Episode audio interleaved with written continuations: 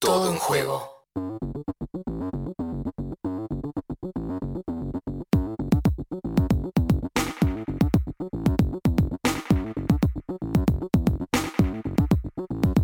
39 minutos pasaron ya de la hora 13, Santiago Pedro, los últimos 20 minutos del programa y vamos a hacer una nota que yo tengo unas ganas de hablar con esta ser humana eh, desde hace mucho eh, y se nos va a dar eh, en el día de hoy la nota internacional de la jornada, Santiago Lucía.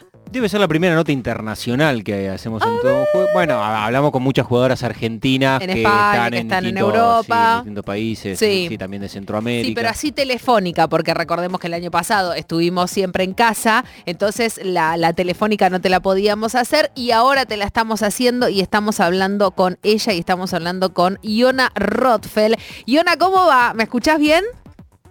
Hola Natu, sí, perfecto. ¿Cómo están? Muchas gracias por esta invitación. Me siento honrada. Nosotros, nosotras y nosotres nos sentimos muy honradas y honrados de, tenerte. Ella es futbolista, ex seleccionada nacional, eh, cientista política, es la parte que a mí más me interesa y de la que vamos a estar hablando, activista y obviamente feminista. Eh, y Estábamos hablando en el blo- en el bloque anterior de algo que había sucedido con el seleccionado argentino de fútbol en la Copa América de Chile. Exactamente. Y el reclamo que de alguna manera también, y, y en términos históricos, en el, el corto plazo, fue un punto disruptivo, ¿no? Aquella foto de, de la selección argentina, de todo el plantel, no solamente de las 11, eh, frente a los medios de comunicación de América, con sus manos en, en las orejas pidiendo ser escuchadas. ¿te, te- te acordabas de esa imagen, Iona, de las pibas del seleccionado argentino? Sí, de todas maneras, fue, fue un hito y la verdad es que da, da orgullo ver a, a las compañeras tomando una posición porque sabemos lo importante que eso puede ser. El impacto que generó fue inmediato. eh, y la verdad es que yo creo que también desde la construcción que hemos hecho acá en Chile con la Asociación de Jugadoras, eh, es a eso a lo que aspiramos, a entender que esto es un problema colectivo, es un problema que eh, nos, nos llama a todas a ponernos a disposición y tratar de colaborar y la selección es la punta de lanza, es lo más evidente del fútbol nacional. En el caso de Argentina, ellas representan también, y las discriminaciones que ellas viven en la selección representan también la- una realidad que es muchísimo más profunda y más aguda a nivel nacional. Eh, entonces da orgullo ver cómo tomaron esa posición y visibilizaron una realidad y eso también repercutió eh, y repercute, yo creo que a nivel regional en toda Sudamérica. Así que nada, mucha admiración y también mucha molestia, mucha bronca, porque sabemos también eh, cuáles fueron las consecuencias de eso. Y son las jugadoras las que terminan y las que terminamos siempre pagando el precio de tomar un, un rol un poco más activo en esta lucha por nada, por tener, iba a decir por, por derechos, pero son condiciones de, de trabajo, eh, que son derechos también, pero por tener el derecho a competir, simplemente eso. Eh, la que está hablando es Iona Rothfeld y ella recién lo dijo, eh, yo no lo voy a dejar pasar, dijo la, Asociación de Jugadoras y ella es una de las fundadoras porque junto a un grupo de, compañeras futbolistas en el 2016 eh, crearon la Asociación Nacional de Jugadoras de Fútbol Femenino o. ¿Querés contarnos, Iona, de qué se trata eso un poco? Eh, sí, bueno, como, como mencionas tú, ya vamos a cumplir cinco años desde la, desde la fundación de la asociación. Eh, se da un contexto en el que, muy similar a Argentina, estábamos eh, totalmente abandonadas como fútbol femenino. Eh, incluso desde la selección, yo tuve la fortuna de, de estar siete años en la selección nacional, sin embargo nunca tuve las condiciones que, que se debiesen tener en el fútbol competitivo y eso culminó un poco el 2014 en los Juegos Odesur, donde las diferencias fueron demasiado brutales con nuestros compañeros de la masculina, que era una categoría juvenil, eh, sin embargo tenía muchísimas mejores condiciones para el mismo torneo, estábamos participando en el mismo torneo. Eh, eso fue un poco la gota que rebalsó el vaso y con, con mis compañeras armamos la asociación porque nadie se estaba haciendo cargo. Y finalmente entendimos también que la fuerza está en lo colectivo finalmente somos las jugadoras, eh, la gente más importante del fútbol. Si nosotras paramos no existe. Eh, y en ese sentido, nunca nos paramos con la idea de vamos a estar siempre haciendo moneda de cambio con comparar la actividad, ¿no? Sí, estamos en una parada más de construir, pero también entendiendo que la fuerza la tenemos nosotras, finalmente el fútbol somos nosotras. Y bueno, eso nos ha dado muchísimos frutos porque hemos podido construir de la mano con las autoridades, hacerles entender que hay una responsabilidad que no han tomado, porque el, deber de desarrollar la competencia es de las autoridades, no es de las jugadoras. Y lamentablemente nosotras tenemos que asumir un rol más aún a, la multiplicidad de roles que tenemos eh, para poder dedicarnos a nuestro deporte. Eh, yo siempre lo comento, a mí me gustaría no ser activista, no tener que haber fundado la ANJUB, yo quiero jugar a la pelota, quiero jugar fútbol y lamentablemente muchas jugadoras, muchas compañeras han quedado en el camino eh, por tener que decidir trabajar o estudiar porque no están las condiciones para, para ser futbolista. Eh, en mi caso también tuve que dar un paso al costado de lo que es mi carrera futbolística para gestionar este deporte, para que las próximas generaciones y para que mis compañeras hoy en día puedan disfrutar y tener las condiciones que, hoy día tienen para ser futbolista. Eh, y eso es, es doloroso, es terrible, pero es algo que nos ha tocado hacer y al menos yo lo veo como uno de los pocos caminos simples, por así decirlo, para, para salir un poco de, esta realidad, porque es una realidad que se vive a nivel mundial y es una realidad que se vive un poquito más aguda acá en Sudamérica, donde el fútbol viene bastante interrelacionado con el machismo, el sexismo y una actividad que siempre ha sido hipermasculinizada. Yona, su campo de, desarrollo, en este caso desde el punto de vista deportivo, por supuesto que es eh, el fútbol. Recién estabas haciendo una descripción de, lo que sucede en esta actividad. Te pregunto por algo que puntualmente, por lo menos en, el último tiempo, en la Argentina se viene hablando, no sé cuál será la situación en Chile, en relación a la participación de los jugadores varones, con muchos de los eh, reclamos por desarrollo, mejores mejora de condiciones visibilización, se hacen desde el fútbol femenino y desde la importancia también, teniendo en cuenta que es el mismo campo de acción el fútbol, que, tiene, en este caso, o que tendría la participación de muchos jugadores para poder amplificar todo lo que le sucede a ustedes y, parece a veces no tener eh, demasiadas bocas eh, donde ponerlo de manifiesto. Eh, sucede esto en Chile, también en la Argentina fueron apareciendo algunas voces de jugadores varones, pero todavía muy sí, pero todavía son, son muy pocas. Por eso quería saber cómo era la reacción, en este caso, de, mm, de los futbolistas hombres cuando se, encuentran, evidentemente, ante esta cantidad de, reclamos y de necesidades que hay por parte de las futbolistas. Yo creo que poco a poco se han ido sumando más jugadores, no solamente en Chile, sino que a nivel mundial, pero por una parte creo que no es suficiente, creo que falta todavía un poco de entendernos colegas. Nosotras los consideramos, a pesar de la desigualdad de condiciones, consideramos a nuestros compañeros de, deporte colegas. Mm. Eh, no sé si ellos nos consideran colegas a nosotras también, espero que sí, sé que algunos sí. Em, pero creo que eso también es parte de un cambio cultural y al menos en lo personal yo nunca podría exigirle a un jugador ni a una jugadora que tome una posición en esto, si bien me encantaría y creo que es hacia donde apuntamos, creo que es algo súper personal y algo que nace, porque también los futbolistas, incluso los hombres, son víctimas de un sistema que eh, todo el tiempo los obliga a solamente dedicarse a su deporte, a hacer un, producto al servicio de quienes lo consumen. Eh, entonces entiendo también ese miedo que, que existe o ese temor de, de, estar tomando una posición política, de estar declarando algo si bien necesario, urgente incluso, eh, tengan miedo de que eso repercuta negativamente en sus carreras. Eh, y eso pasa. Entonces yo no jamás podría exigirle a un jugador eso, ni a una jugadora, porque hacer activismo, tomar una posición, saber que va a haber una consecuencia probablemente negativa, eh, es algo que uno tiene que hacer por sí solo. O sea, son como los regalos. Es algo que te tiene que nacer, no puede ser obligado, no puede ser mandatado, porque al final eh, quien se tiene que hacer cargo de esa consecuencia es uno mismo. Entonces, para, poder estar un poco tranquilo con, lidiar con eso, yo creo que es algo que tiene que nacer, pero que creo que cada vez que las mujeres nos empoderamos más y sacamos más a la luz estas problemáticas, más jugadores se van dando cuenta y van eh, ayudando y apoyando la causa. Y espero que cada vez se contagien un poco más y entiendan también que los necesitamos, porque finalmente si el fútbol femenino crece, crece el fútbol, crecemos con ellos.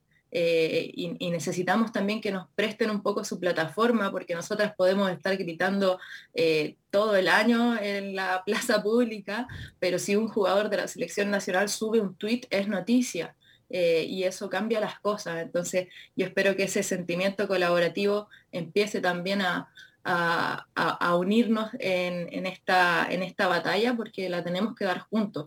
Yona, es un poco lo que pasó hace algunos días con el hashtag misma pasión, ¿no? Que, me parece que eso fue lo, lo que eh, hizo que de alguna manera u otra, y, me gustó mucho lo de, es como los regalos, ¿viste? Claro, no podés obligar a alguien que te dé un regalo, no podés obligar a un jugador que, que suba una foto con una jugadora diciendo misma pasión, pero me parece que eso fue lo que pasó un poco, ¿no? Eh, con el hashtag misma pasión donde jugadores empezaban a poner fotos de jugadoras. Acá hubo eh, uno de los casos más este, resonantes fue el de Martínez Cuarta con Agus Barroso de, la selección, también estuvo Juan Pizorín em, eh, con Bonsegundo, ¿no? Fue al revés en realidad, Martínez Cuarta con Bonsegundo, Juan Pizarín con, con Barroso. Pero mm, eso me parece que es lo que necesitamos y me gustó mucho y la voy a empezar a, a utilizar la palabra plataforma, ¿no? Porque digo, me parece que es eso lo, que eh, empieza a necesitar el fútbol femenino. Eh, y lo decía también Macarena Sánchez eh, hace algunos domingos atrás en, este programa,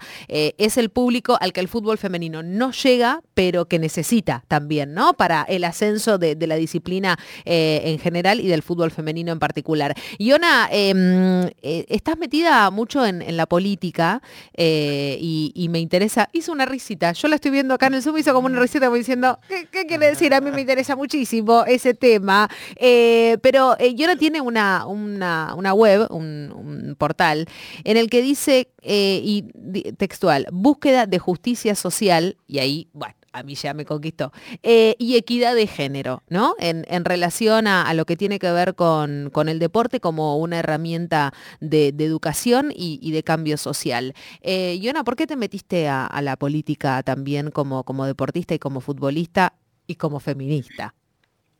Ah, eh, sí, bueno, la risa viene de eso porque a mí me cuesta mucho separarlo. De hecho, eh, he tenido que trabajar en una narrativa para explicar por qué están interrelacionados, porque a mí es natural. Eh, yo entiendo el deporte como reflejo de la sociedad, mi madre es profesora de educación física, siempre he entendido el deporte también como una herramienta de cambio social. ¿Y cómo no va a ser político si cuando nos paramos en una cancha ninguna niña ni mujer esperábamos que nos traten distinto por ser mujeres.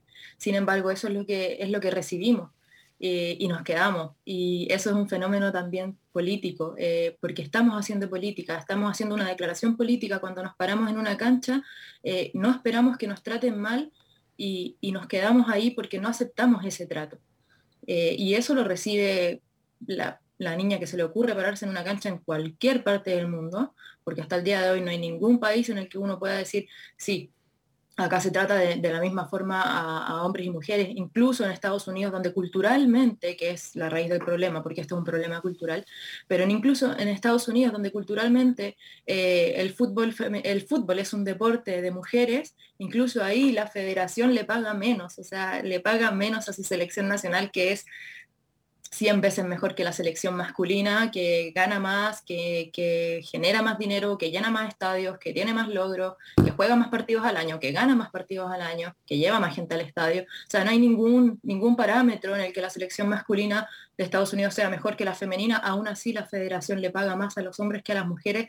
Estamos en el 2021, todavía estamos peleando porque el trabajo de las mujeres sea remunerado de la misma forma que el de los hombres. A mí me da dolor de guata eso. Entonces, me cuesta construir un relato en el que tenga que explicar que esto es político, mm. porque Lo personal es político, ¿no? Lo personal es político. Lo, aprendimos eh, de, Luciana Pecker y, también aprendimos de Mónica Santino que hay que pararse en la cancha como en la vida también, ¿no? Que me parece que va un poco por ahí, mezclando todo un poco. Todo termina confluyendo dentro de una canchita de fútbol. Sí, me gustaría escuchar a, a Iona hablando de mm, de la selección chilena de fútbol por algo que sucedió en los últimos días, que, ha tenido repercusión. Estuvo en redes como loca ella. bueno, y que intuyo, imagino que en Chile habrá generado un movimiento importante, ¿no? Que el seleccionado chileno se haya clasificado por primera vez en la historia a los Juegos Olímpicos. Ah, ¿Me quieren ver llorar? Mira, últimamente hacemos llorar a todo el mundo, así que no sé, capaz es el espacio, el domingo, no sé qué genera. No, eh, me, genera mucha, mucha emoción. Eh, en, particular, en lo personal es difícil, siempre me ha sido difícil ver los partidos de la selección porque al haber sido parte, no sé, uno nunca deja de sentirse parte, al menos a mí nunca he dejado de sentirme parte del equipo, son mis compañeras, son mis amigas, eh, además de estar trabajando en la JUF, que es estar trabajando todos los días por el desarrollo del fútbol femenino. Eh, ver a mis compañeras tener las condiciones que siempre merecimos tener, eh, verlas lograr nuestros sueños, las cosas que hablábamos cuando teníamos 14, 15 años y soñábamos realmente en un universo súper utópico de estar logrando estas cosas, verlas, conseguirlo, eh, nada, es muy emocionante, tengo una mezcla de sentimientos adentro también, eh, un poco de bronca, de, haber, de, querer haber estado ahí, de saber que tomé decisiones que me alejaron de estar ahí también de, felicidad y un orgullo tremendo por mis compañeras, por mis amigas y saber también lo que esto significa para el fútbol, no solamente chileno, yo creo que para el fútbol sudamericano, que una selección esté clasificada, que esté eh, siendo noticia, que, esté rompiendo barreras, que esté rompiendo límites.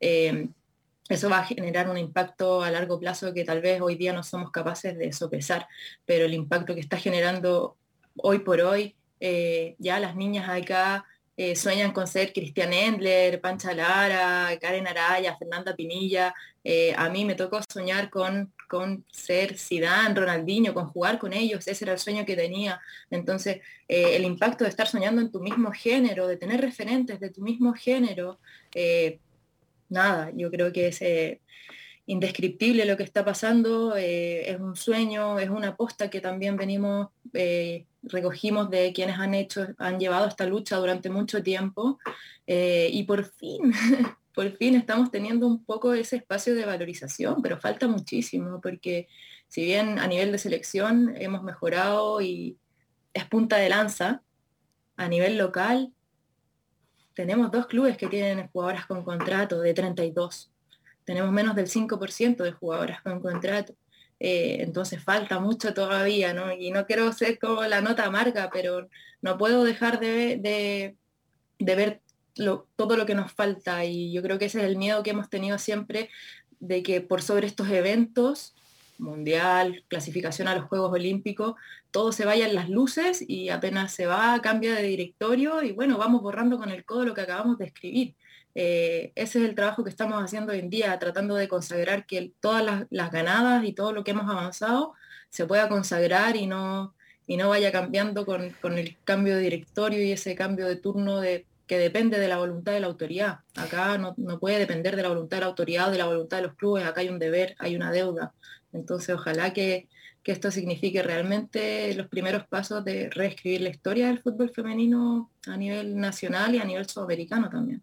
La que está hablando es la chilena Iona Rodfeld, por si alguno o alguna no se dio cuenta. Nos quedaríamos hablando muchísimo porque se empiezan a desplegar temas, ¿viste? A medida que vamos hablando, nos quedan tres minutos de programa.